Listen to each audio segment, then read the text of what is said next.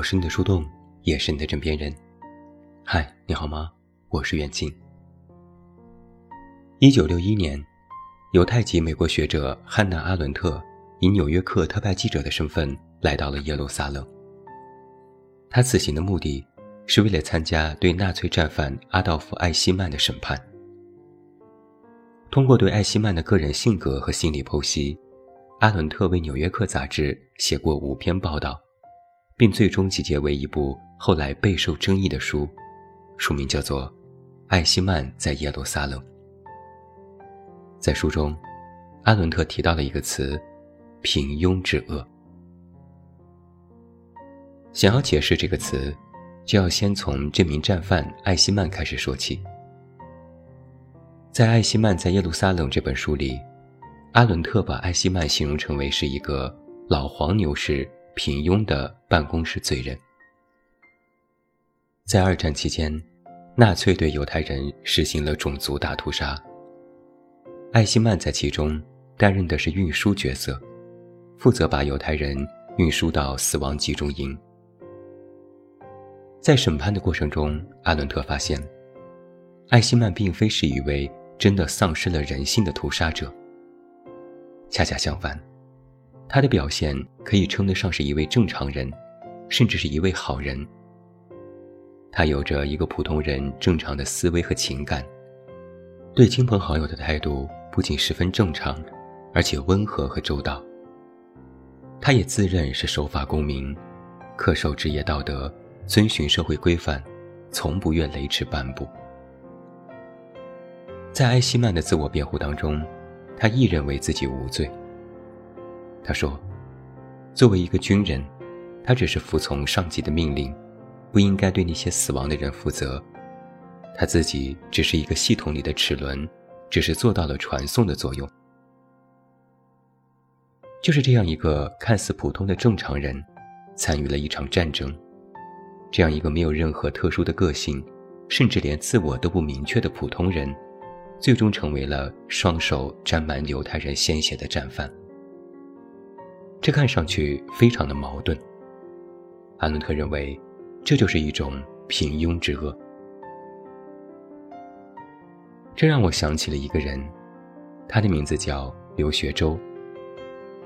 一个年仅十五岁就拿了一堆荣誉证书，多次参与支教，还做过抗疫志愿者的孩子，最终以一种诀别的方式离开了这个人间。在他最后一条微博里这样写道。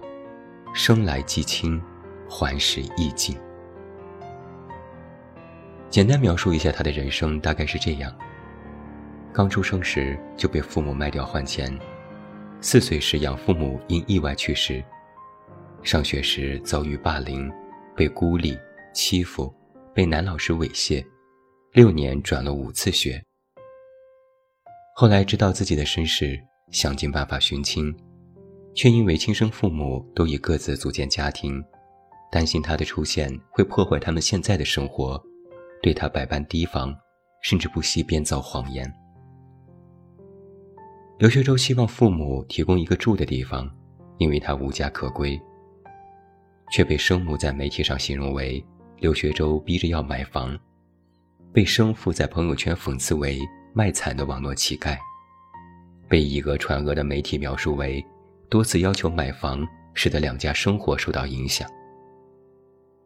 后来，有大批的网友开始攻击他：十五岁心机就这么重，自己良心会安吗？为了钱而已。你好恶心，要不到房子就要告父母，不是想去死吗？快去死吧你！在刘学周最后的一条微博里，他这样写道：很多人来骂我，讽刺我。诬陷我，诽谤我，对我评论和人身攻击，承受了太多太多心机婊、快去死、恶心、娘炮等各种各样的词。这一生见识到了血缘亲情的伤害、冷漠无情、人情的扭曲、变态，见识到了人性的黑暗面。刘学周去世已近一月，我又去他微博看。有许多人在艾特曾经骂刘学周的账号，十有八九都是用户不存在或已更改了昵称，偶尔有几个账号还在，吃喝玩乐，过节团圆，好像什么都没有发生过。不久前我去万象城买东西，那天也不知怎么了，停车场特别拥挤，前面还有车在原地掉头，所有车都在排队。有的实在等得没有了耐心，就开始按喇叭。终于稍微顺畅了一些，跟着前面一辆车小心翼翼转弯，可他就停在了三楼的入口处不走了。等了一会儿他还不走，我就按了一下喇叭。他让了我一下，我正准备错过他上三楼，结果那辆车的车窗摇了下来，一个中年女人，凶神恶煞，骂骂咧咧。我也摇下窗子听他说什么，结果他说：“撞死你。”一会儿出去你就被车撞死。我当时没吭声，先把车停上三楼，然后看到他也开车上来，我走过去敲他玻璃，我问他：“你为什么诅咒我？”他不理我，直接将车开走，并且车速很快。我顺着车位走过去拦他，结果他的车子从远处直冲冲地朝着我就加速冲了过来，明显就是威胁要撞我。我也不动，大声说：“有本事你就撞！”眼看车越开越快，最后一个急刹车停了下来，车头距离我仅剩了二十公分。万万没有想到，这年头还真有敢拿车撞的人。我拿出手机就拨打了幺幺零，和接警员说：“我和一个女人在停车场发生了争执，她说要撞死我。”并且真的开车做事加速过来要撞。那女人下来问我在干嘛，我说我在报警，我没有招惹你，你就诅咒我，并且要拿车撞我。她矢口否认，说自己只是在停车，还说没有骂我。我拍下了她的车牌号，拍下她的人，开始录制视频。眼看我已报警，他才说：“那你干嘛一直按喇叭？”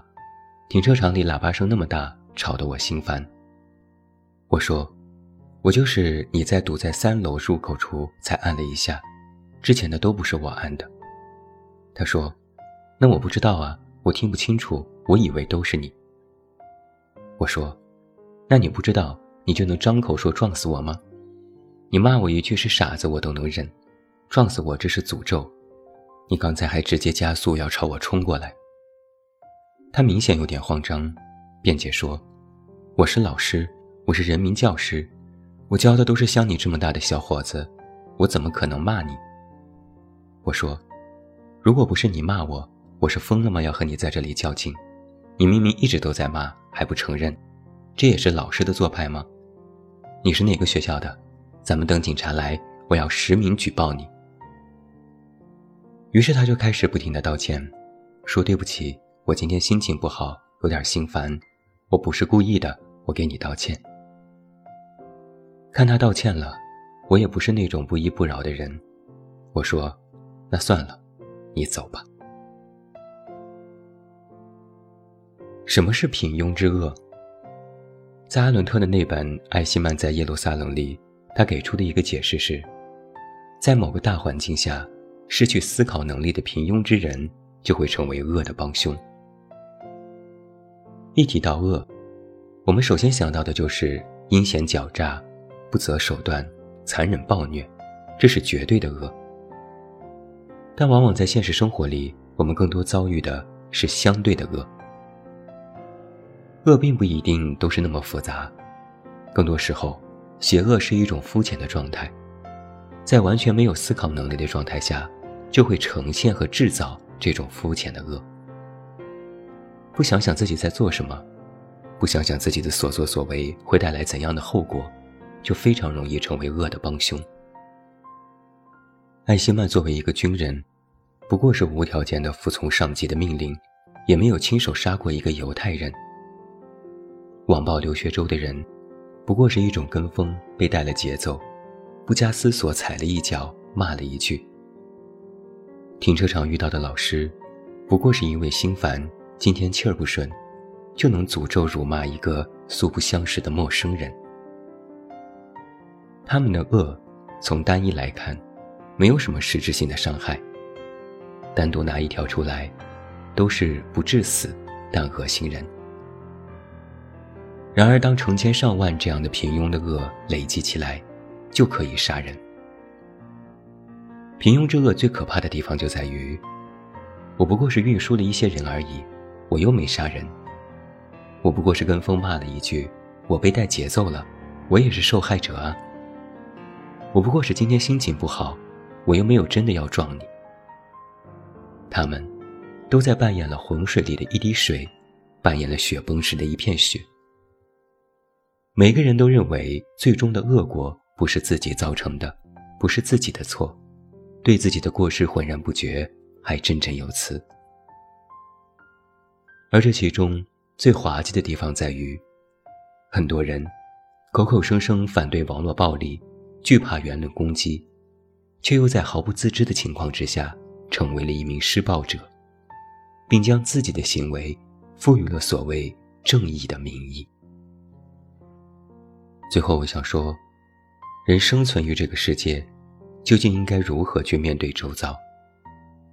当你想要说话的时候，停一停，想一想，思考一下，是一件太有必要的事情。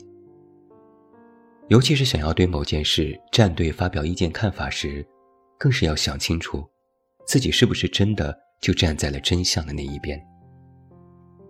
保持一点个人思考，如果真的看不清，就别盲从，选择闭嘴。是非常明智的事情。